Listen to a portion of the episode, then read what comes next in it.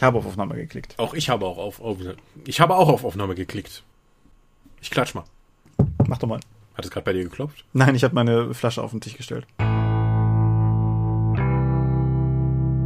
Ach ja, Merchandise, seelenloser Ausverkauf oder kultiviertes Gemeinschaftsgefühl. Wir sind Teil von etwas Größerem. Heute in Episode 132 des Dopecast.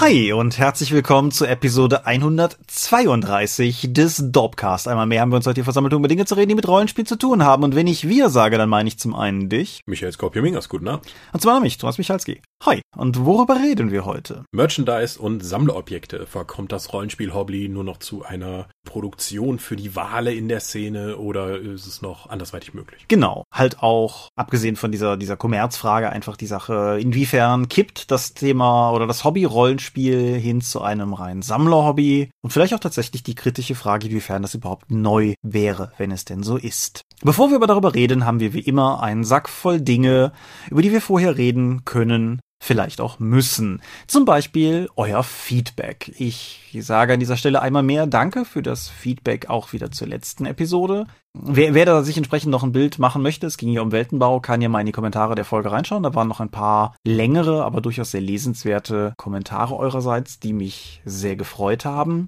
Ein Kommentar, nicht von der Webseite, sondern von Twitter, möchte ich an dieser Stelle allerdings im Wortlaut zitieren. Markus Wittmer vom 3W6 Podcast twitterte, die aktuelle Weltbaufolge vom Dorpcast enthält so viel Player Empowerment, dass sie auch vom 3W6 Podcast hätte sein können. Nur, dass wir natürlich mehr über Dungeon World gesprochen hätten. Also mehr als nix. Genau, es ist natürlich ein großes Lob, wenn man sagt, hey, eure Folge war so gut, die hätte von uns sein können. Ja, aber ich höre den 3W6 Podcast ja auch gerne, deswegen nehme ich das gerne mit. Vielen Dank. Ja, auf jeden Fall. Und wie ich auch, glaube ich, dann noch in dem Verlauf der, des Gesprächs da geschrieben hatte, es zeigt ja vielleicht sogar, dass wir ein bisschen lernfähig sind, wir als die Mainstreamigen unter den Podcastern oder so. Auch, Oh, auch, ja. auch wir können Player empowern oder so. Und ansonsten auch nochmal der Hinweis auf den 20 Jahre Dorp-Bereich im Tunnelon, wo sich auch noch ein bisschen was getan hat. Eika schreibt dort einige nette Zeilen unter anderem. Eure Medienschau ist äh, sehr oft für mich interessant. dass die Hauptthemen generell immer. Als Sprecher sind beide super angenehm und ergänzen sich in ihren unterschiedlichen Herangehensweisen ans Rollenspiel perfekt. Ja, ein guter Teil davon kommt erst durch Thomas Nachbearbeitung, aber vielen Dank. Ja, wenn wir das jemals live machen, werden zumindest die Leute, die es live hören, merken, was für völlige Flaschen wir sind, wenn wir nicht in der Lage sind, uns nachträglich irgendwie gerade zu ziehen. Mhm. Aber ja.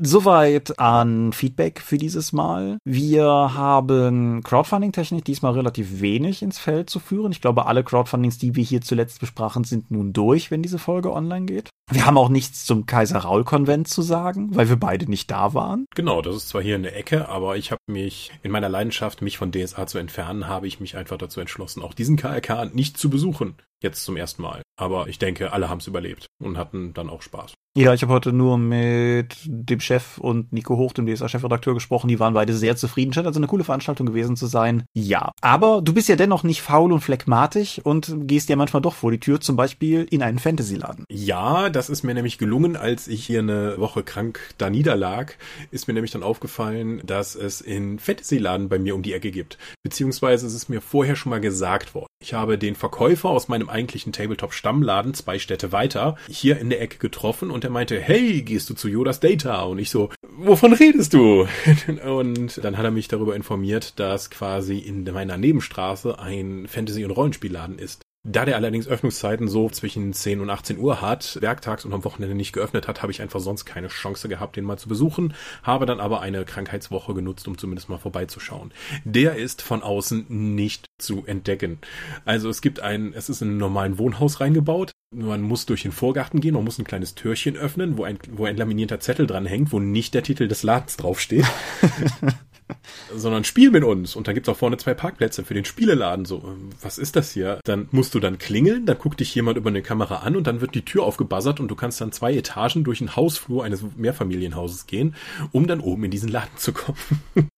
Also es ist sehr urig, es macht, es hat eine super angenehme Atmosphäre da, weil alles völlig zugestellt ist. Es ist vor allen Dingen ein Online-Shop, aber man kann da auch vorbeigehen und Sachen kaufen. Und ich habe da sogar noch, was ich dann rausgefunden habe, da ist ein Ex-Mitarbeiter von Ulysses, der bei uns im Lager gearbeitet hat, arbeitet jetzt in dem Shop. Hm. Ja, fünf Jahre hier gewohnt. Ich kann von meinem Gartenfenster aus den Shop sehen, aber ich war nach fünf Jahren dann zum ersten Mal durch den Zufall da. Ja, du hattest mir das geschrieben mit dem Garten, also vom Garten aus sehen und mein einziger Kommentar dazu war, du hast einen Garten?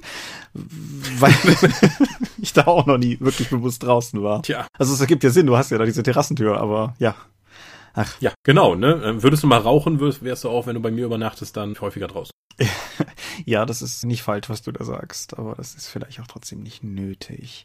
So, dann auch etwas, was sozusagen passierte, als ich das letzte Mal bei dir war, war, dass du mir ein Exemplar von Swearchild in die Hand gedrückt hast. Swearchild, genau. ihr mögt euch erinnern, ist ein deutsches Rollenspiel, das gecrowdfundet wurde und für das wir ja auch im Dorpcast ein bisschen getrommelt haben und mit dem wir auf verschiedensten Ebenen so ein bisschen verbunden sind, auch nicht zuletzt, weil zum Beispiel Melanie Filippi viel Artwork dafür beigesteuert hat und Melanie ist ja unsere Mystics of Mana Zeichnerin. Mittlerweile ist aus äh, diesem Crowdfunding und dieser Idee ein Buch geworden. Dieses Buch liegt jetzt vor und so setzte ich mich am Wochenende an meinen Ofen und fing an in diesem Buch zu blättern, guckte ins Impressum, wie das normale Menschen natürlich tun, wenn sie anfangen ein Buch zu lesen und zögerte für einen Moment, weil mir da was ins Auge gefallen war und fand tatsächlich uns in den Danksagungen wieder. Denn dir sogar namentlich und dem Dorpcast allgemein wird für die Unterstützung in der Realisierung gedankt. Mhm, vielen Dank. Genau, und in einem ewig rekursiven Prozess wollte ich dafür Danke sagen, weil es mich gefreut hat. Es ist ja mhm. irgendwie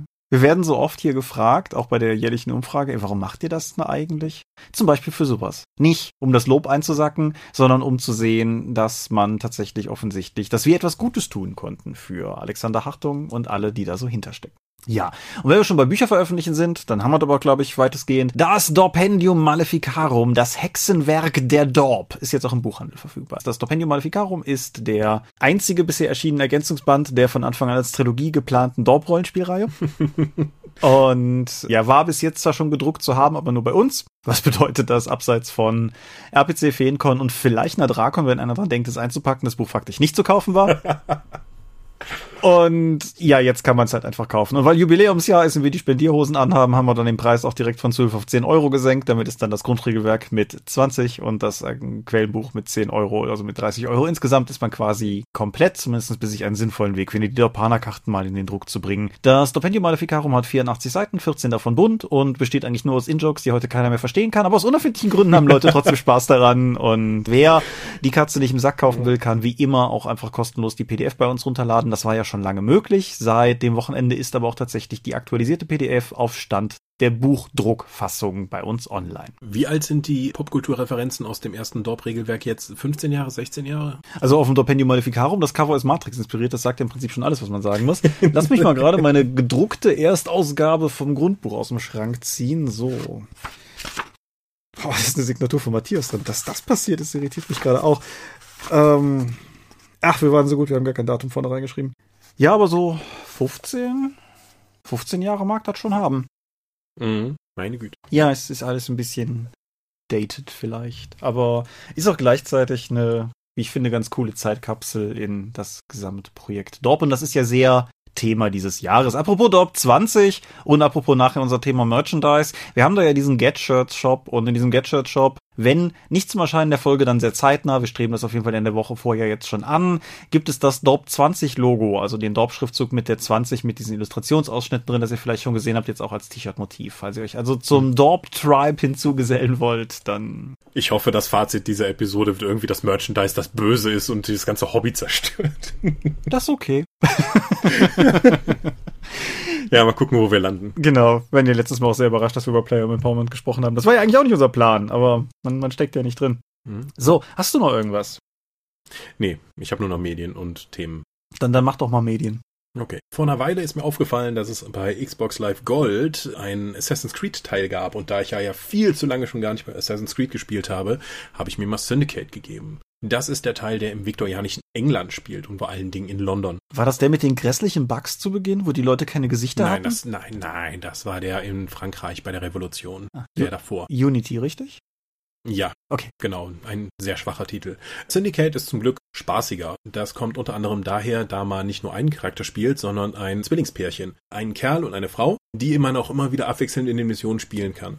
Die haben grundsätzlich die gleichen Fähigkeiten, allerdings ist der Typ ein, sagen wir mal, eher direkter Kämpfer, der vor allen Dingen Leuten mit seinem Schlagring auf die Fresse gibt, wohingegen seine Schwester mehr Schleichfähigkeiten hat. Ja, an sich ist es ein Assassin's Creed, man läuft rum, man tötet viele Leute und wabbert sich durch eine so hm, teilweise gute, aber insgesamt doch eher schwache Handlung. Bei Syndicate wird das vor allen Dingen dadurch maßgeblich, da der Hauptantagonist so schwach inszeniert ist. London wird eigentlich, während man da ankommt, natürlich nicht von den Assassinen gehalten, sondern von den Templern und man muss dann nach und nach die Stadtteile erobern und irgendwo in London gibt es natürlich einen Cheftempler und der wird immer mal wieder in Zwischensequenzen und nur ab und zu in Missionen tatsächlich mal thematisiert. Man könnte jetzt grundsätzlich sagen, der ist eher vernunftbegabt wie alle Templer und möchte eigentlich nur das Beste für die Menschheit und hat nur einen anderen Weg als die Assassinen. Aber um ihn besser als Antagonisten darzustellen, erschießt er halt ab und zu manchmal Leute, wenn sie ihm beim Klavierspielen stören oder so, um zu zeigen, dass er halt wirklich böse ist. London allerdings ist wirklich schön, abwechslungsreich. Es gibt viele Stadtteile, durch die du laufen kannst. Ich habe natürlich wie üblich am Anfang die Story komplett ignoriert und versucht, das Wirtschaftssystem zu zerstören, indem ich einfach alle Stadtteile erobere und möglichst die Boni auf Geld sammle. Neben dem Stadtteil erobern hast du sogar noch mehrere Metasysteme, weil du kannst mit den Erfahrungspunkten, die du sammelst, nicht nur deinen Charakter verbessern, sondern du kannst auch Geld investieren, um deine Gang, die du dann hast und die die Stadtteile dann kontrolliert, dann auch aufzuwerten. Die kriegen dann zum Beispiel stärkere Kutschen oder bessere Schießeisen und interessanterweise kannst du auch die gegnerische Gang, gegen die du antrittst, die von den Templern finanziert wird, denen auch die Ausrüstung kaputt machen damit effektiv, indem du dann ein Upgrade freischaltest, dass denen dann minderwertiges Schwarzpulver zum Beispiel zur Verfügung gestellt wird, weswegen ein guter Teil ihrer Schütze einfach nicht zünden. Mhm. Mhm. Das Zwillingspärchen als Hauptcharakter sind durchaus sympathisch. Das Kampfsystem ist ein gutes Stück komplexer geworden als in den Vorgängern. Das heißt, man kann jetzt nicht einfach nur immer wieder auf Parieren drücken und dann macht er einen Kon- Konterangriff. Es gibt sehr viel zu tun in der Stadt, weil es ist ein typisches Ubisoft-Spiel. Du kriegst eine große Karte mit hunderten von kleinen Icons und dann kannst du dich einfach Terminale Stunden darin dann verlieren. Habe ich natürlich auch gemacht, bevor ich diese komische Handlung dann nachgezogen habe.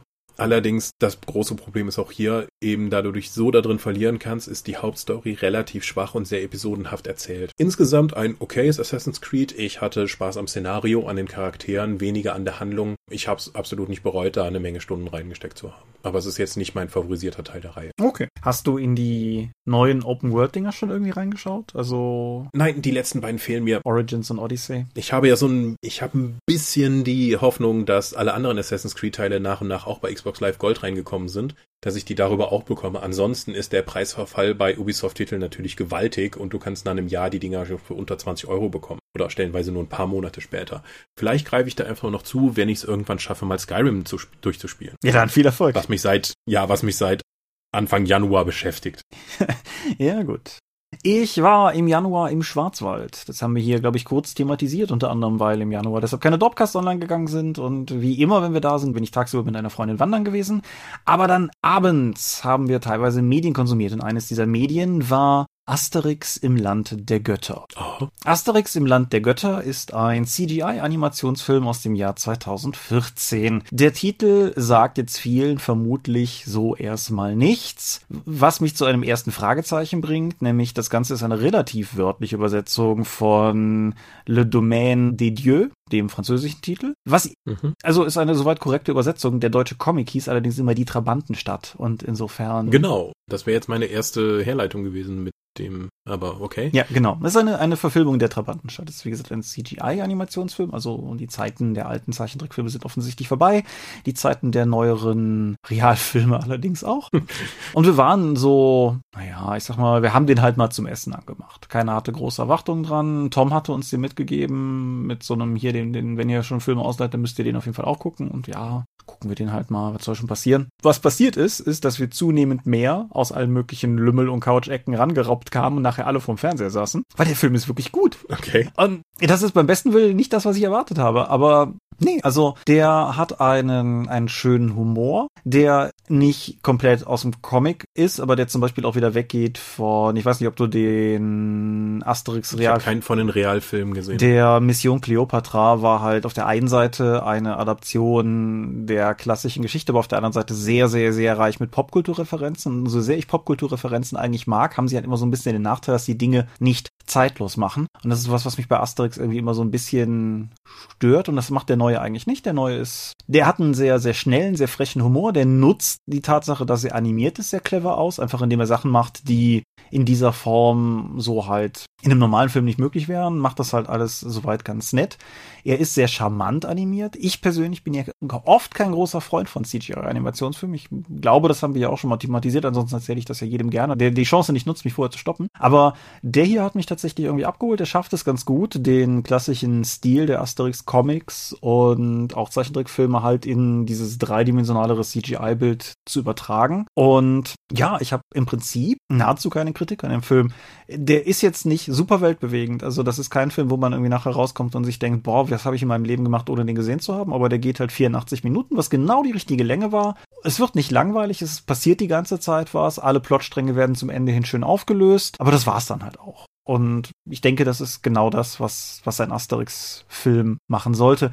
Das Teil ist schon aus dem Jahr 2014, ist also verhältnismäßig alt schon. Interessanterweise kommt trotzdem dieses Jahr 2019 ein Sequel dazu. Das hat auch einen Titel, Sekunde mal, Asterix und das Geheimnis des Zaubertranks. Der wiederum scheint dann allerdings auf keinem bisherigen Comic zu basieren, sondern eine eigene Geschichte zu haben. Das ist ja auch immer recht gefährlich. Ja, auf jeden Fall, es ist die Trabantenstadt. Wer den Plot nicht kennt, die Römer beschließen eine neue Taktik, weil sie offensichtlich den Galliern ja nicht Herr werden können durch reine Muskelkraft und äh, Schwertgefuchtel und beginnen stattdessen einfach das Land der Gallier zu besiedeln, indem sie halt da mehr oder weniger gerade gerade der Film bringt das relativ schön rüber. Das ist halt mehr oder weniger so eine Plattenbaute auf Römisch, die die da hochziehen. Aber die ziehen halt dieses Ding da hoch, um einfach zu sagen, so, und jetzt, jetzt wohnen da Römer und jetzt ist das Rom. Und mit den Verlockungen der Zivilisation kommen auch Verlockungen für die Gallier, die bisher in ihrem ja relativ unmodernen Dorf gelebt haben. Und das Ganze stellt dann halt Asterix und Obelix vor eine Art von Gefahr und Herausforderung, wie sie in der Form eher ungewöhnlich ist. Und nee, wie gesagt, macht Spaß, kann man gut gucken. Keinen der Beteiligten kannte ich. Empfohlen. Okay. Apropos empfohlen, Netflix hat mir dann etwas entgegengeworfen, was sehr überraschend für mich kam, was ich aber gerne angenommen habe übers Wochenende. Kong Skull Island. Mhm. Ich bin ja nun ein Freund von großen Monsterfilmen und Leuten, großen Viechern, die sich hauen und großen Robotern, die sich hauen und großen Robotern, die sich mit Monstern hauen. Egal. Kong Skull Island, das ist ein relativ aktueller Monsterfilm, der im Ende des Vietnamkriegs spielt und der Titel suggeriert es, es geht um King Kong. Ja, er nimmt die Prämisse von kloppenden Riesenviechern und nutzt sie dazu, dir einen Antikriegsfilm um toxische Maskulinität zu liefern. Mhm. Und trotzdem das Monsterkloppen noch zu liefern. Also die, die Kernzielgruppe der, äh, also Leute wie ich, so, ey, geil, Monster, wird reingezogen und wird dann mit Sachen konfrontiert, die ich da absolut nicht erwartet habe. Also Charaktere stellen sich die ganze Zeit so hart männlich hin und sagen, okay, lauft ihr, ich halte sie auf und dann kriegen die aber keinen heroischen Tod, um dann irgendwie dann zu zeigen, dass das alles gemacht wurde, weil das sind Soldaten, die dort auf die Insel gekommen sind und da offensichtlich nicht hingehören. Sie sind der Aggressor auf der Insel und sie versuchen diese Kreaturen halt zu bekämpfen, einfach nur, weil sie ein Anspruchsdenken haben oder einfach dann sagen, okay, wir sind hier Menschen, wir können uns das hier nicht bieten lassen. Ich zeige dir jetzt mal, wie hoch hier die Hacke hängt, denn ich habe Raketenwerfer. ja, funktioniert nicht so gut, weil Kong ist durchaus zu Recht König der Insel, weil der verprügelt da nicht nur die komischen Echsenwesen, die da rauskommen und Oktopusse und sonst was, sondern macht dann mit Menschen und deren technischem Gerät einfach mal kurzen Prozess. Das führt aber auch dazu, dass die Charaktere, die da ganze Zeit eingeführt werden, äh, relativ flach bleiben. Gerade Tom Hiddlestons Charakter wirkt so, als wäre der erst nachträglich hineingeschrieben worden, weil der Film noch einen Star brauchte oder so, weil der macht eigentlich effektiv nix in dem Film. Okay. Das passt aber irgendwie auch für mich in diese übergeordnete Erzählung, dass die Menschen doch nur Eindringlinge sind und äh, die ihren Platz in der Welt nicht zu kennen glauben und dann einfach versuchen dagegen vorzugehen und dafür völlig auf die Fresse kriegen. Also ich war sehr überrascht, nicht nur durch die tollen Schauwerte des Films, dass genau das geliefert wurde, was ich eigentlich sehen wollte, sondern auch durch die Antikriegsbotschaften des Films, dass es eigentlich besser ist, friedlich zu sein und zusammenzuleben und diese Aggressivität, die jetzt einfach gemacht wird, eine doofe Idee ist und eigentlich nur zu Leid und Schmerz führt. Ja, also hat mich total abgeholt. Außerdem gibt es eine Post-Credit-Sequenz, die das Ganze nochmal in einen ganz anderen Kontext setzt, der mich einfach nur hat jauchzen lassen. Das war so großartig. Ich sehe im Abspann nur so, hier die Nennung folgender Charaktere und Viecher aus anderen Monsterfilmen und ich denke mir, hä, gab es da irgendwelche Easter Eggs? Habe ich das nicht mitbekommen? Und dann kommt eben diese After-Credit-Sequenz, wo dann nochmal das wirklich in den Kontext gesetzt wird und das werde ich jetzt nicht spoilern, aber unbedingt bis zum Ende des Abspanns schauen. Gibt's auf Netflix, kann ich wirklich empfehlen, hat mich gut unterhalten, Kong Skull Island. Alles klar. Wir waren in der Sneak. Hm. Es ist mal wieder diese Zeit des Monats gewesen und äh, so zogen wir hin nach Euskirchen, um zu gucken, was die Sneak uns darbot. Jetzt habe ich aber ja heute schon über einen französischen Film geredet und die Sneak hat uns da gewissermaßen gerettet, denn wir hatten was Amerikanisches. Hm. Tatsächlich sogar etwas, wovon ich den Trailer gesehen hatte und mir gedacht hatte, ja, vielleicht nicht im Kino, aber mal auf Netflix oder so kannst du das gucken. Was ein bisschen ärgerlich ist, ist, dass ich diesen Moment mit dem Trailer hatte, bevor der Film danach dann kam. Das ist jetzt das zweite Mal, liebes Euskirchener Kino, wo ihr vor der Sneak den Trailer zu dem Film das ist ausbaufähig. Aber gut, was haben wir denn gesehen? Mhm. Escape Room. Escape Room ist ein Psychological Horror Film, sagt die Wikipedia. Das ist ein bisschen hochtrabend. Also, wir haben einen Haufen Protagonisten, wie es sich für einen Slasher- und artverwandten Film gehört. Einer menschlich problematischer als der andere oder so. Und sie finden sich alle ein, weil eine mysteriöse Firma ein Escape Room anbietet, nur auf Einladung hin und jeder von ihnen hat eine geheimnisvolle Einladung bekommen. Und es winkt sogar ein relativ absurder Geldpreis, wenn man das ganze Ding lösen kann.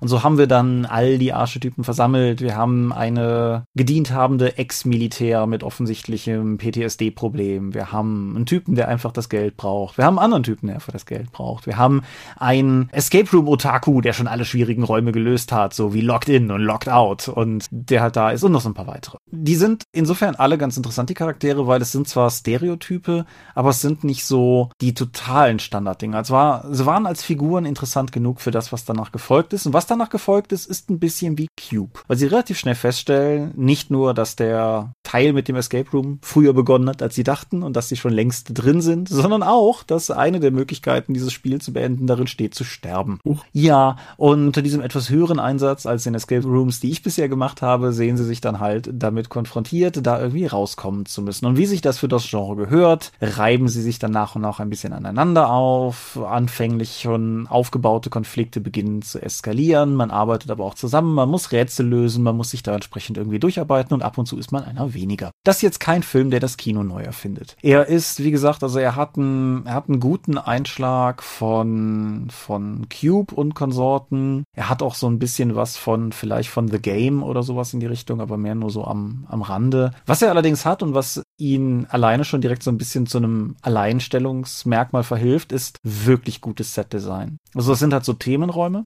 durch die sie durch müssen, mehrere an der Zahl. Und die Aus Oh, mehrere Escape Rooms effektiv. ja, genau. Sie müssen halt von Raum zu Raum und dann, die haben halt jeweils auch ein anderes Thema. Was ich ganz cool finde, ist, dass sie ist so ein bisschen, also teilweise hat es auch so Cabin in the Woods Anleihen, aber was ich halt so mag, ist, dass sie zum Beispiel, es gibt einen, wo sie zuerst glauben, sie wären draußen, aber dann so nach und nach realisieren, dass sie gar nicht wirklich draußen sind und dann halt auch durchaus so Details da sind, wie dass hinter den Bäumen an der, sagen wir mal, neblig grauen Wand, wenn man genau hinguckt, auch irgendwie Lüftungsschlitze zu erkennen sind und so. Also dass das, der Film transportiert ganz gut, dass das jeweils keine echten Locations sind. Er spannt die Suspension of Disbelief manchmal ziemlich auf die Folter, aber das ist soweit ganz okay. Er unterhält, wie gesagt, durch coole und einfallsreiche Locations und lässt auch durchaus zu, dass man mitfiebert.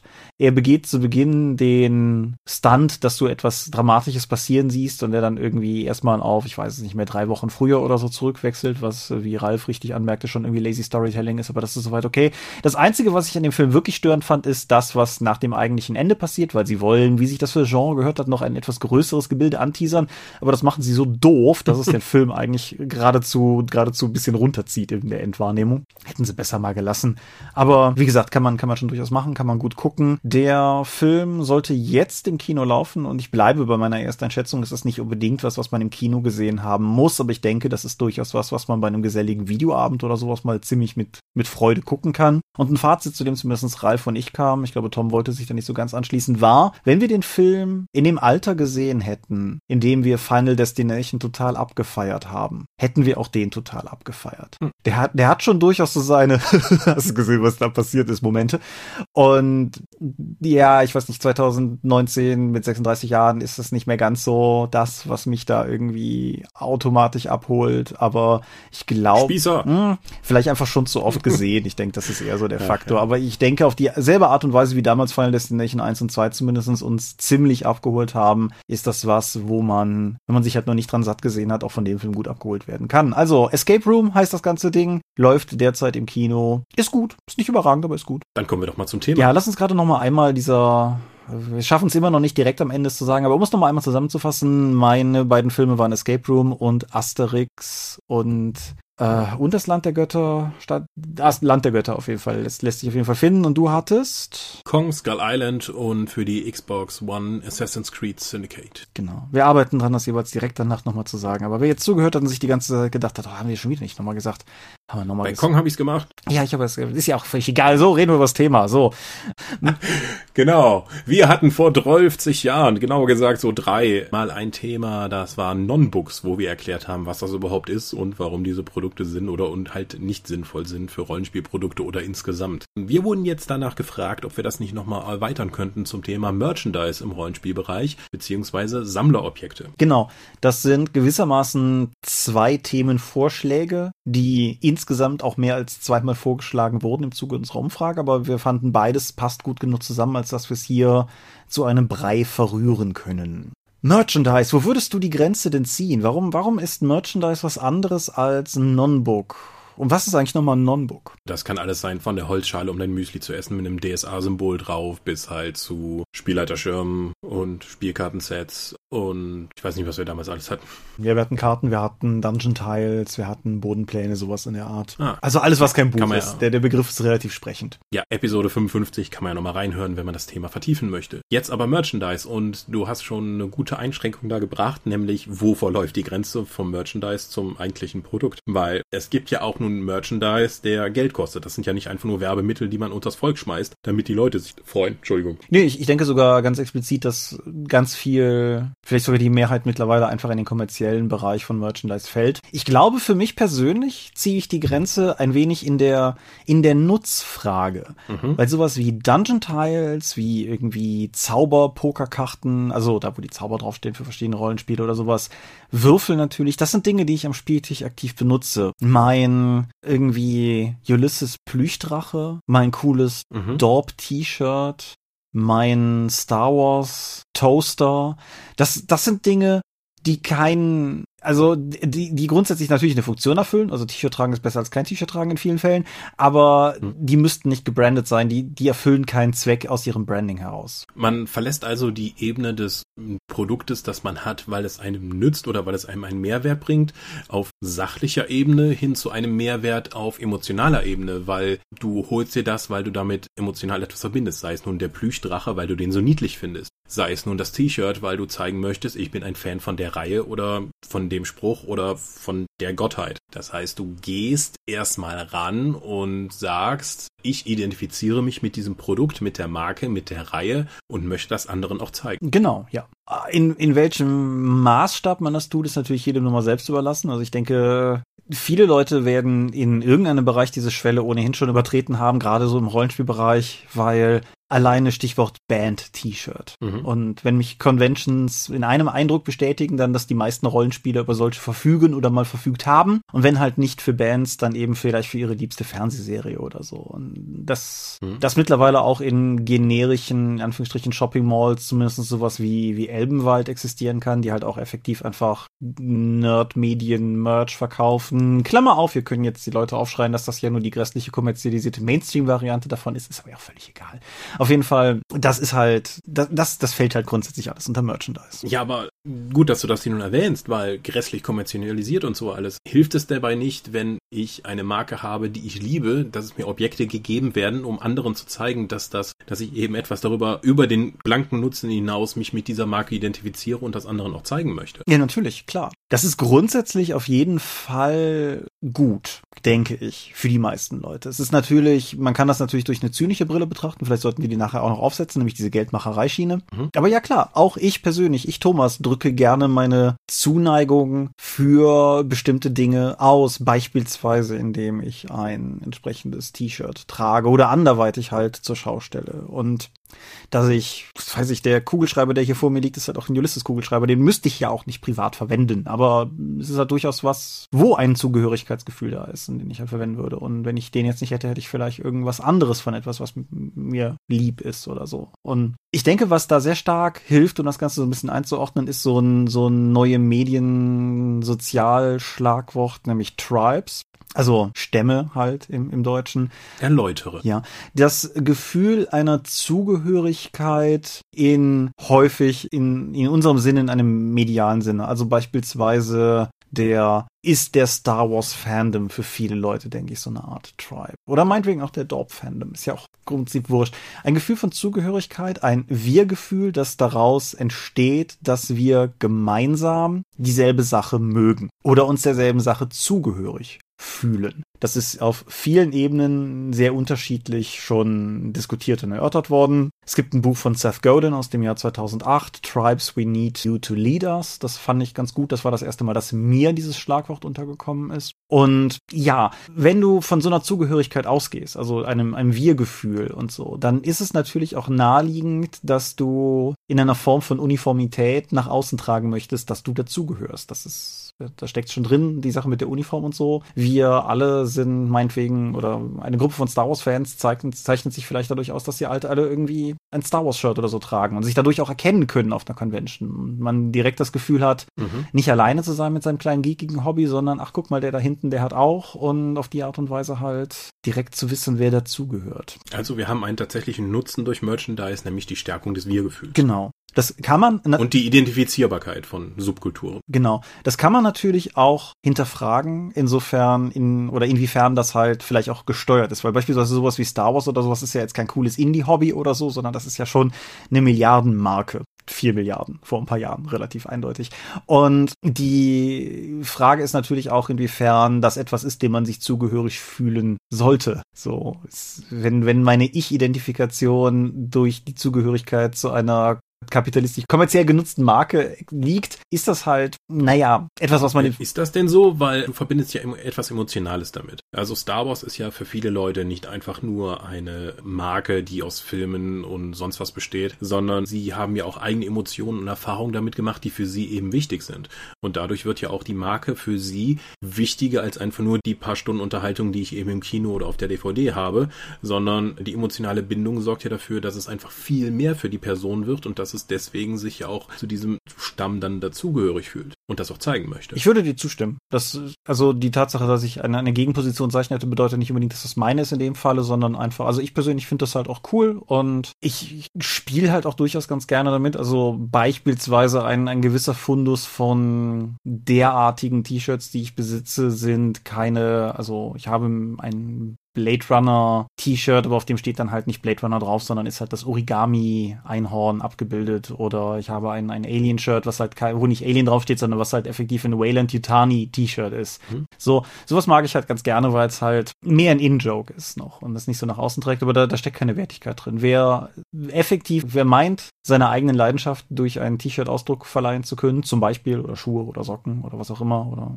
Butterbrotdose, der soll das auf jeden Fall meiner Meinung nach tun. Ich finde das eigentlich grundsätzlich immer erstmal eine positive Sache für die Person. Jetzt haben wir vor allen Dingen über große Marken geredet, die ja über Merchandise halt nur noch versuchen, die Marke, die sie ja immer mit viel Arbeit, Geld und Manpower dann wirklich zu etwas gemacht haben, dass die Leute auch dadurch eine Beziehung haben. Aha. Und die wollen das natürlich wieder durch, durch, das Merchandise auch wieder refinanzieren zu einem gewissen Teil. Deswegen gibt es Yoda-Orangen und Darth Vader-Eier. Ein ganz seltsames Stilblüten, die halt Star Wars seit 40 Jahren antreiben. Mhm. Aber wir dürfen dann auch nicht vergessen, dass Merchandise für viele kleinere Unternehmen, sei es nun Bands, Rollenspiele oder Verlage, mhm. eminent wichtig ist, um auch wirklich Geld reinzukriegen. Weil ein Buch zu produzieren ist relativ schwierig, auch aufwendig und teuer. Wenn du jetzt aber noch äh, zeigen kannst, hey, ich mag die Autorin und ich würde sie gerne unterstützen, ich habe aber schon alle Bücher gekauft, kann ich dann auch noch hier eine Tasse mit meinem Lieblingscharakter aus der Romanreihe dann eben kaufen. Das zeigt zum einen meine emotionale Bindung an die Reihe und zum anderen ist es noch eine finanzielle Aufwendung,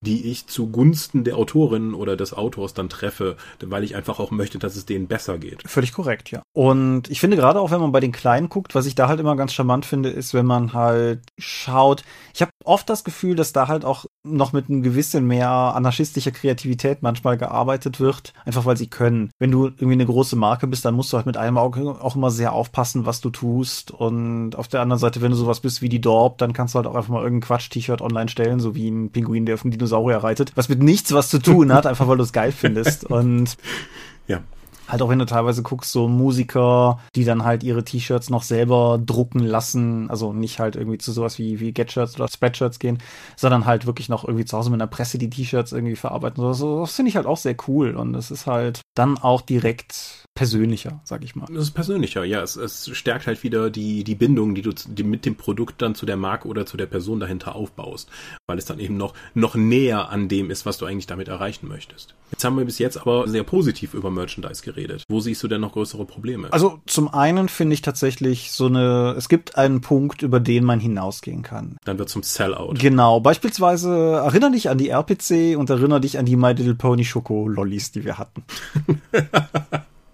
Ja, also da gab's widerliche Schokolutscher, die in Fünferpacks verkauft werden mit den My Little Pony Charakteren. Jetzt wird der Kenner von My Little Pony natürlich aufschreien, Moment, fünf, weil es gibt sechs Hauptcharaktere und zumindest bei dem Set, das vier hatten, vierte Rarity, die für Großzügigkeit steht. das kann man jetzt natürlich als ironischen Wink sehen. Andererseits, ja, das ist nur bedingt mit der Marke zugehörig. Du hast ja noch nicht mal gesagt, dass die Abbildungen außen nicht mal mit den Abbildungen innen übereinstimmten. Also teilweise schon, ja. aber irg irgendwer, irgendwer wollte Fluttershy und mhm. bekam Applejack oder andersrum. Auf jeden Fall irgendwie. Das ist jetzt nicht, wo irgendjemand der Beteiligten mit viel Liebe und Engagement dahinter gewesen wäre. Genau. Das ist halt auch so, die, diese Firmen, die produzieren halt wahrscheinlich im Jahr hunderte verschiedene Motive und dann war das halt in der Woche, war das halt My Little Pony, was übers Band ging und die mhm. Woche danach war es vielleicht nochmal Star Wars, weil ich weiß, dass es auch Star Wars Schokolollis gab und die Woche danach war es dann vielleicht wieder was anderes oder sowas. Sowas macht mir zumindest persönlich dann auch einfach weniger Spaß. Also klar, das war als, als Novelty-Gag auf der RPC schon irgendwie nett oder sowas, aber das ist jetzt halt irgendwie nichts, wo ich mit Freude dann dran zurückdenke, weil das irgendwie cool war. Das war halt einfach, da war halt mhm. die Marke drauf gedruckt. So. Aber es funktioniert halt auch. Du bist mit der Marke vertraut, magst die eigentlich und dann greifst du dazu eher als zu dem ungebrandeten Produkt, da vielleicht daneben. Völlig richtig. Aber du hast ja nach Problemen gefragt und darin sehe ich durchaus eins, genau in dieser Tatsache halt, weil es, ja. es funktioniert auf einer psychologischen Ebene halt durchaus gut. Halt auch, weil wir die positive Assoziation, die wir mit der Marke haben, als positive Assoziation auf das Produkt einfach übertragen, auch wenn das vielleicht völlig ungerechtfertigt ist. Und ja, kann man, kann man machen muss man aber nicht gut finden, sag ich mal. Mhm. Ein anderes Problem, was ich sehe, wenn halt eigentlich von der Kernmarke zu wenig nachkommt und das Merchandise dann wirklich nur noch als Geldmacherei in Anführungszeichen angesehen wird, damit die sich über Wasser halten können, anstatt ihren richtigen Job zu machen, nämlich die Kernmarke zu bedienen. Sei es nun neue Filme rausbringen oder Bücher oder Spiele. Ja, oder auch wenn sie ihre Markenidentität dadurch verliert. Ich komme gerade auf Teufel komm raus nicht auf den Namen. Es gab eine Marke, relativ starkes Independent-Ding für so Skater-Klamotten und, und mhm. Schuhe und Zubehör und so.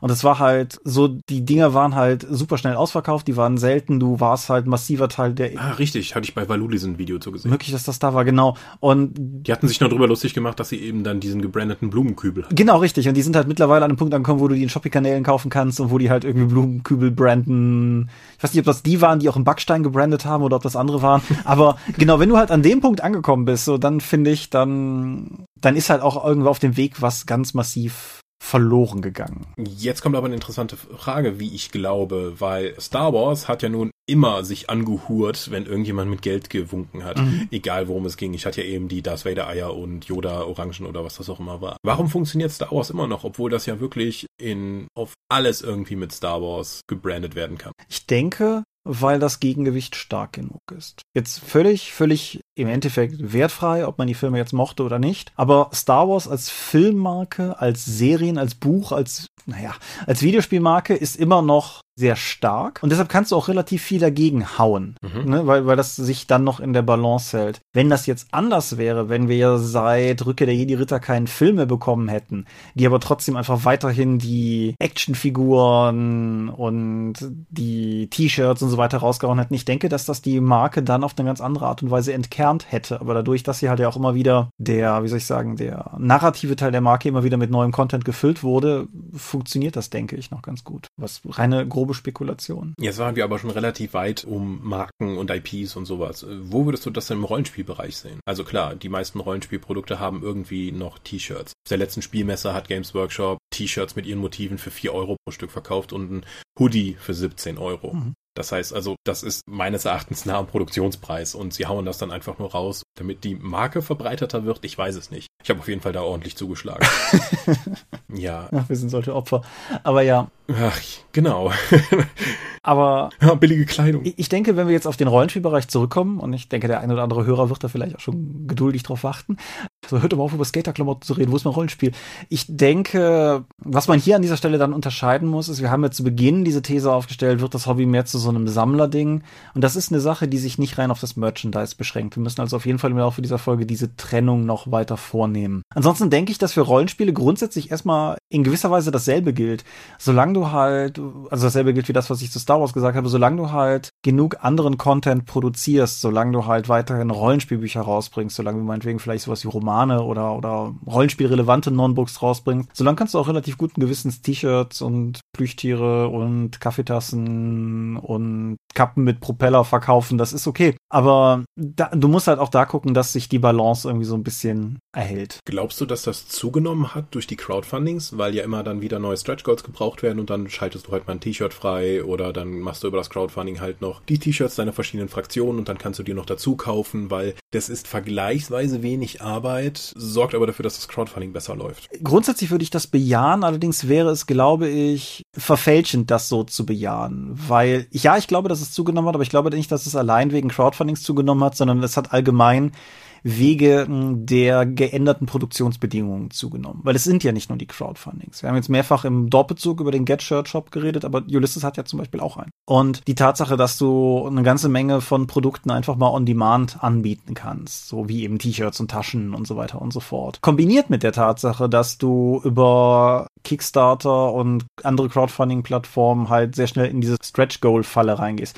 Aber auch kombiniert mit der Tatsache, dass du ambitioniertere Projekte in die Richtung über entsprechende Crowdfundings überhaupt realisieren kannst. Ich denke hier an so Designated Gaming Table-Kram und mhm. halt Sachen, die, die normalerweise, wo kein geistig gesunder Mensch sagen würde, das ist sinnvoll zu finanzieren, wenn ihr sowas rausbringt, wo du halt sagen kannst, komm, wir machen Crowdfunding, wenn die Leute es nehmen, dann, dann läuft die Sache ja und wenn nicht, dann haben wir halt bestenfalls eben diese Niederlage einzuräumen, aber gehen nicht daran bankrott. Ich denke, dass das alles irgendwie zusammenkommt, dass das aber auch alles durchaus dazu führt, dass unser Kaufverhalten sich geändert hat, weil es gab zwar sicherlich auch früher schon mal irgendwie Merchandise zu Rollenspielen, aber ich kann mich bewusst eigentlich, sagen wir mal, prä 2010 kaum erinnern, dass mir das mal aktiv begegnet wäre. Ich habe T-Shirts zu verschiedenem Kram geholt und auf Conventions gab es natürlich auch immer die Tassen, die zur Kaffee- und Teeflat gehören, die ja dann nochmal ein Erinnerungsstück geworden sind. Das ist ja effektiv Merchandise dafür. Mhm. Es hat einen Nutzen auf der Veranstaltung, danach wird es aber dann nur zum Erinnerungsstück. Ich kann in den Schrank schauen und sehe da eben 20 Jahre Feenkon-Tassen, die ich nicht benutze, aber dieser Merchandise kann tatsächlich, weil es den nur auf dieser Veranstaltung gab, dann dazu genutzt werden, deine Erinnerungen und vielleicht hoffentlich die positiven Erinnerungen dann wieder zu triggern. Das heißt, dieser Gegenstand, wieder emotionale Bindung, hilft dir dann dabei, in Nostalgie zu schwelgen, dass damals ja alles besser war. Ja. Aber ich glaube auch, was in der Crowdfunding-Sache, wir kriegen mehr Merchandise, wir kriegen aber auch mehr vom Rest. Also ich glaube nicht, dass es jetzt nur der Merchandise mehr geworden ist, sondern dass wir halt insgesamt von allem mehr kriegen. Der Markt ist ja so divers und so, so breit aufgestellt wie nie zuvor. Ja, also ich denke, ach, zum einen Kappen. Du, du hast Dinge mhm. aufgezählt. Ich weiß nicht, wie viele Jahre ich dich quasi nur mit Shadowrun-Kappe kannte. Ja. Also insofern das ist natürlich auch so ein Faktor. Ich habe so ein bisschen die Sorge, dass wir auch da natürlich irgendwann an eine Sättigung stoßen. So, wir haben halt alle einen Körper jeweils und wir können, wir werden vermutlich statistisch pro Tag ein T-Shirt tragen. Das heißt, wir können in der Regel 365 T-Shirts im Jahr rumtragen, wenn wir wollen und das ist schon, also jeden Tag ein neues T-Shirt ist halt auch schon so eine Ansage. Sprich, irgendwann hast du eigentlich einfach genug. Mhm. Der Punkt ist, denke ich, noch nicht erreicht. Der, der EMP-Katalog hat es über Jahrzehnte nicht geschafft, diesen Punkt zu erreichen. Aber ich glaube halt trotzdem, dass es einen Punkt gibt, wo bestimmte Dinge halt uninteressanter werden. So wie halt mit allem, wenn du das erste von irgendwas hast, jetzt nicht nur als Produzent, der es anbietet, sondern auch als Kunde, der es kriegen kann, dann ist das halt cool. Wenn du das zehnte davon irgendwo kriegst, so Lesezeichen ist vielleicht so ein gutes Beispiel. Ja, die Fanpro-Renten-Lesezeichen, die ich über Ebay teilweise verkauft habe. als sie auf die Spielmesser verdient wurden. Aber damit holst du ja wieder andere Leute ab, nämlich die Sammler, die dann möglichst alles von einer Reihe haben wollen. Egal, also die suchen ja nicht mal den emotionalen Zusammenhang, den sie dann eben haben wollen, sondern sie ziehen ihre Befriedigung daraus eben aus der Sammlung, die sie haben und dann einfach sagen zu können, guck hier in den Schrank, ich habe alles komplett oder es gibt hier nur dieses eine Exemplar von irgendwas. Mhm. Das, das ist ja eine ganz andere Befriedigung. Das ist richtig. Das ist interessanterweise eine Form von Sammelbefriedigung, die ich gar nicht so persönlich teilen kann. Ich bin hier eigentlich ein grässlicher Sammelmensch. Ich habe ein, eine, eine denke durchaus mittlerweile ganz stattlich zu nennen Bibliothek. Ich habe eine viel zu große DVD-Sammlung. Ich habe eine ordentliche Blu-ray-Kollektion. Ich sammle alte Fotoapparate. Ich sammle 3D-Brillen, obwohl ich stereoblind bin. Aber ich hatte irgendwie noch nie, jetzt sagen wir mal beispielsweise bei sowas wie Star Wars Actionfiguren oder Lesezeichen oder Poster oder auch T-Shirts hatte ich irgendwann mal, dass ich diesen Komplettismusdrang verspürt habe. Auch das meine ich nicht wertend. Ich kann das mhm. in seiner Grundessenz völlig nachvollziehen. Nur aus irgendeinem Grund ist das ein Virus, der bei mir nicht anschlägt. Hat bei mir super funktioniert, was Romane für Spielreihen angeht. Also Battletech Shadowrun DSA. Ich bin halt jedes Jahr auf der Redcon auf der Spielmesse zu dem Gebrauchtromanhändler gegangen und habe meine Listen mitgebracht, weil ich einfach alles komplett haben wollte. Es ging mir nicht darum, darum, die zu lesen. Ich wollte die einfach komplett im Schrank stehen haben. Jetzt habe ich über die letzten Jahre immer noch weiter versucht, diesen Scheiß wieder loszuwerden, weil der einfach meine komplette Wohnung zumüllt, weil ich die einfach nicht lese. Oder dann, wo ich sage, Romane machen überhaupt keinen Sinn mehr für mich, ich möchte alles als E-Book haben mhm. und dann wieder loszuwerden. Aber es gibt ja Leute, die richten sich dann ihr Sammlungszimmer ein, gucken und die ziehen dann eine Befriedigung daraus, da reinzugehen und einfach sich in ihrer Sammlung aufzuhalten oder die dann weiter auszubauen. Ja, wie gesagt, also rein mit, mit Büchern allgemein kann ich das ja durchaus teilen, mhm. aber halt nicht, nicht speziell mit, mit einer besonderen Marke von Büchern. Ich denke aber, es gibt noch einen anderen Aspekt, wenn gefragt wird, wird das Rollenspiel mehr zu einem Sammlerhobby, der dann vielleicht auch noch der eine Erörterung verdient hat, weil ich finde, das schwingt immer etwas mit, nämlich ein, ein stattdessen. So, das Rollenspiel wird halt nicht zum Sammlerhobby, sondern der, das Implizite ist ja immer, das Rollenspiel wird zu einem Sammelhobby statt einem Spielhobby. So hm. wie und auch hier kann ich glaube ich sagen, dass es eben beide Richtungen jetzt sehr viel stärker bedient werden, als das vorher jemals der Fall war. Du bekommst gerade durch die Crowdfundings hast immer wieder schöne Sammlerausgaben von den Sachen, die du eben dann nur über das Crowdfunding bekommst, dann ist das wieder etwas Besonderes. Und mit den Taschenbuchausgaben, die es ja jetzt nun von Prometheus Games, Pegasus, Ulysses Spiele gibt, die richten sich ja eben gerade nicht an Sammler, sondern an die Leute, die spielen wollen, weil sie eben einfacher zu transportieren und preiswerter sind und die gehen ja auch wie Bolle. Also du kannst beide Richtungen werden momentan sehr stark bedient vom Markt. Ja. Ich weiß, was du meinst. Ist genauso wie die Crowdfundings ja durchaus auch einfach Produkte, auch konkrete Spielprodukte erst ermöglichen, die es ohne halt einfach nicht gegeben hätte. Und dann halt zu sagen, mhm. irgendwie so, boah, ist ja alles nur, nur Geldmacherei mit irgendwie diesem und jenem Merchandise-Produkt. So, ja, aber das ist das Geld, was für das Produkt bezahlt hat, was du dann letztendlich wolltest oder so. Und das, das finde ich, ist, mhm. wird auch. Es gab ja mal diesen Wutausbruch von Uli Hoeneß in irgendeiner Pressekonferenz. Ich interessiere mich ja nicht für Fußball, aber das hatte mich dann auch erreicht, wo der dann auch, Leute hatten sich beschwert, dass die jetzt irgendwie so sehr auf die VIPs gehen und so. Und er ist dann ausgerastet mit, ja, wir ziehen den Leuten, den VIPs, das Geld aus der Tasche, damit eure Karte konstant gleich viel kostet und nicht irgendwie noch weiter hochgeht. Versteht ihr das nicht? Das Geld geht ja nicht irgendwie weg, sondern das wird von uns eingesetzt. Die wollen das Geld ausgeben, um was Besonderes zu haben. Wir geben ihnen das und damit kriegen, halten wir den ganzen Verein hier am Laufen. Und so kannst du das ein bisschen ja auch im Rollenspielbereich sehen. Kostet uns mehr Arbeit und dann auch in der Produktion mehr, wenn wir jetzt einen Kunstledereinband für ein Buch machen und sagen, das ist die Sammlerausgabe und davon gibt's halt nur 100. So,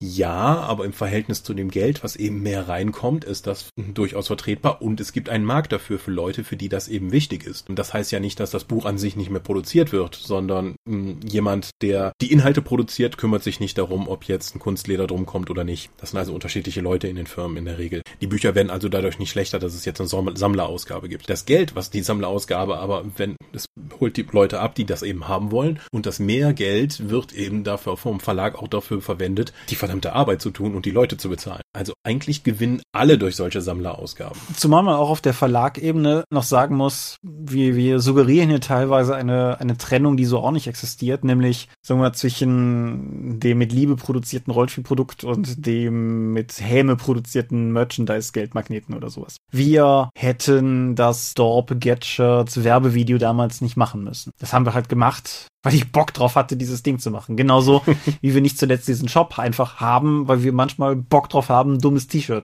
zu machen. Wir müssen es ja nicht machen, wir müssen ja die Option bereitstellen. Genau. Und das ist ja das Schöne an dem On-Demand-Produkt. Genau. Und genauso kann ich halt auch zum Beispiel auf Ulysses Seite sagen, Nadine Schäkel, die bei uns auch für die Plüchis mitverantwortlich ist, steckt viel Liebe in die Produktion dieser Plüchis und in, in das Design und, und die ganze Konzeption dahinter. Und das sollte man auch nicht außer Acht lassen.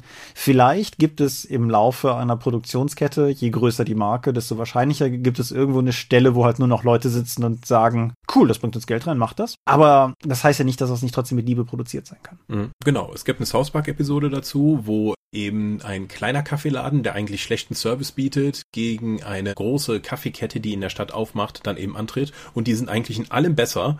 Nur die Leute kriegen die ganze Zeit gesagt, ja, du musst lokal shoppen, du musst deinen örtlichen Händler unterstützen, obwohl die große Kette die Bedürfnisse der Kundschaft eigentlich besser bedienen könnte. Ist ein spannender Take an die ganze Sache, weil normalerweise wird es eben nur so suggeriert, dass der kleine Händler das eben besser machen könnte, obwohl er eigentlich die große Firma die besseren Gelegenheiten dazu hat. Das Schöne am Verlagswesen ist, dass selbst kleine Verlage ja schicke Sondereditionen machen können, wenn du den richtigen Produzenten an der Hand hast. Mhm. Sei es nun ein, die meisten Druckereien bieten dir dann Sonderservices wie eben das, Anführungszeichen, Plastik, Kunstleder dann an oder auch schöne Leinenstrukturen oder die kommen mit ganz neuen Ideen um die Ecke. Wir haben einige Produzenten, die kommen immer wieder gerne vorbei und sagen, ich habe jetzt folgendes Material, wollt ihr nicht das und das mal nutzen? Hier habe ich ein paar andere Muster mitgebracht.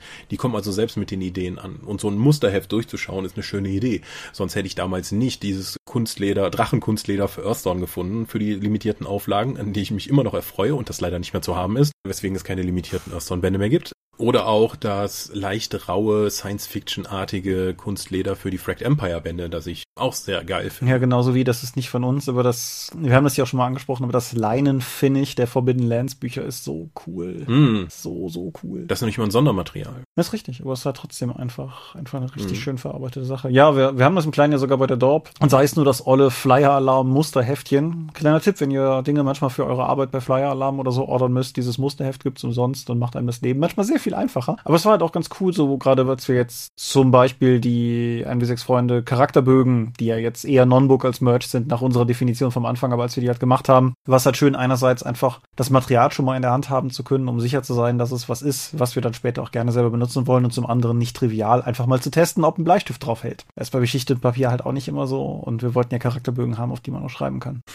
ja, ja, hilft. Du hast mir die Frage eben gestellt, aber du hast die selber, glaube ich, gar nicht beantwortet. Wo ist für dich das Maß voll? Soll, wenn Merchandise thematisiert wird. Hast du noch eine, eine persönliche nicht genannte Schwelle, wo du sagst, nee, das ist dann zu viel? Nee, weil es kommt immer auf die Marke an, den Zeitpunkt, meine aktuelle Laune und wie eben der Rest der Reihe ist. Das ist so individuell, dass ich das nicht allgemein beantworten kann. Mhm. Ich kann natürlich einfach durch die Zeitschriftenabteilung des Supermarktes gehen und sagen, okay, Star Wars ist der komplette Sellout. Das ist ja furchtbar, was hier passiert. Ich kann aber die gleichen Produkte effektiv mit Lego-Branding sehen und mir denken, uh, Lego. Deswegen weiß ich es nicht genau. Also wenn ein Lego-Magazin da eben ist und ich kriege eine neue Lego-Minifigur, die ich irgendwie ansprechend finde und sei es nun ein Ninja oder ein Ork, dann nehme ich mir die einfach mit. Wenn das jetzt irgendwie Star Wars Plastikbogen ist, würde ich sagen, so, äh, das ist aber irgendwie schon Schrott. Ja, es ist ja auch, man, es gibt ja auch immer so Fälle von manchmal ist man hinterher einfach schlauer. Also beispielsweise, wenn du viel Merchandise für irgendwas produzierst, was dann aber letztendlich nicht durchstartet, du warst halt fest davon überzeugt, das geht steil und viral und alles. Und dann geht, tut das halt einfach nicht, dann sitzt du halt schlimmstenfalls vor einem Lagerhaus voll ein bis sechs Freunde lupen und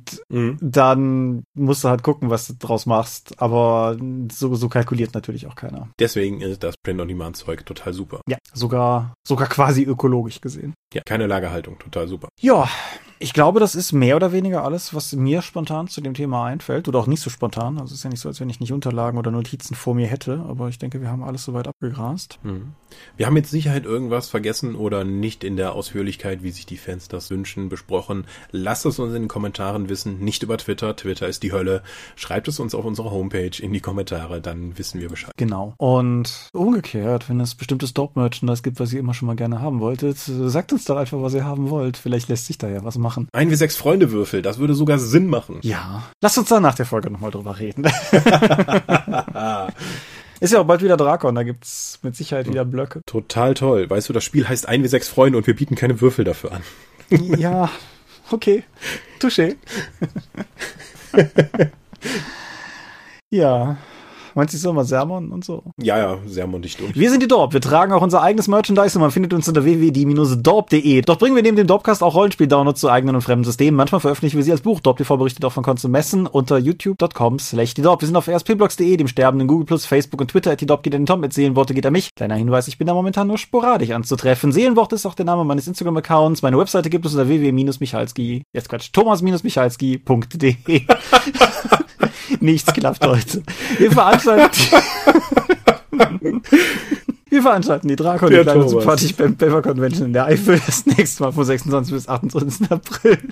Alles ist kaputt. Die offizielle Website gibt es unter drakon.contra.de. Ah, möglich wird das alles durch eure Millenspenden auf Patreon. Paywalls haben wir keine. Die Infos warten unter patreon.com slash die Top. Wow, so habe ich das aber seit Monaten, seit Jahren nicht mehr verkackt. Ja, vielen Dank fürs Zuhören. Ich bin auf eure Feedback dazu gespannt. Soll ja keiner sagen, dass wir nicht die Anregungen aufgreifen. Ich glaube, wir haben den Sammleraspekt ein bisschen zu kurz kommen lassen, aber vielleicht machen wir dazu dann später nochmal was. So in drei Jahren. Das ist aber vielleicht auch nochmal ein Aspekt, den wir nochmal in einer Fortsetzung unserer Das liebe Geld-Episoden aufgreifen können. Mm. Die wurde ja durchaus auch gewünscht. Apropos Dinge, die gewünscht wurden. Eine Sache, die regelmäßig gewünscht wurde, waren Gäste. Wer weiß, vielleicht lohnt es sich ja nächstes Mal auch wieder einzuschalten. Dum, dum, dum. Ich bedanke mich auf jeden Fall für dieses Gespräch. Mhm. Ich bedanke mich bei euch fürs Zuhören. Ich wünsche euch angenehme 14 Tage. Und wenn du nichts mehr zu sagen hast, sage ich Adieu und ciao, ciao. Tschüss.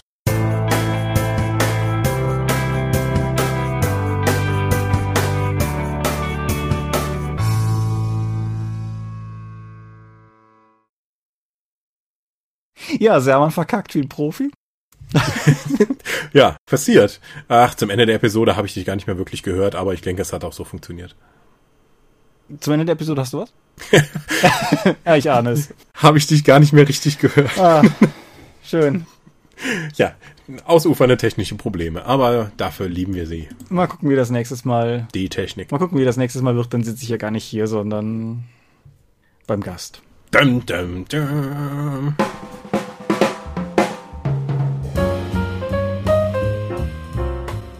Wie immer möchten wir euch an dieser Stelle für eure großzügigen Spenden auf Patreon danken, denn nur durch eure Unterstützung ist dieses Projekt in der heutigen Form möglich. Und unser besonderer Dank gebührt dabei wie stets den Dob Ones, also jenen, die uns pro Monat 5 Euro oder mehr geben.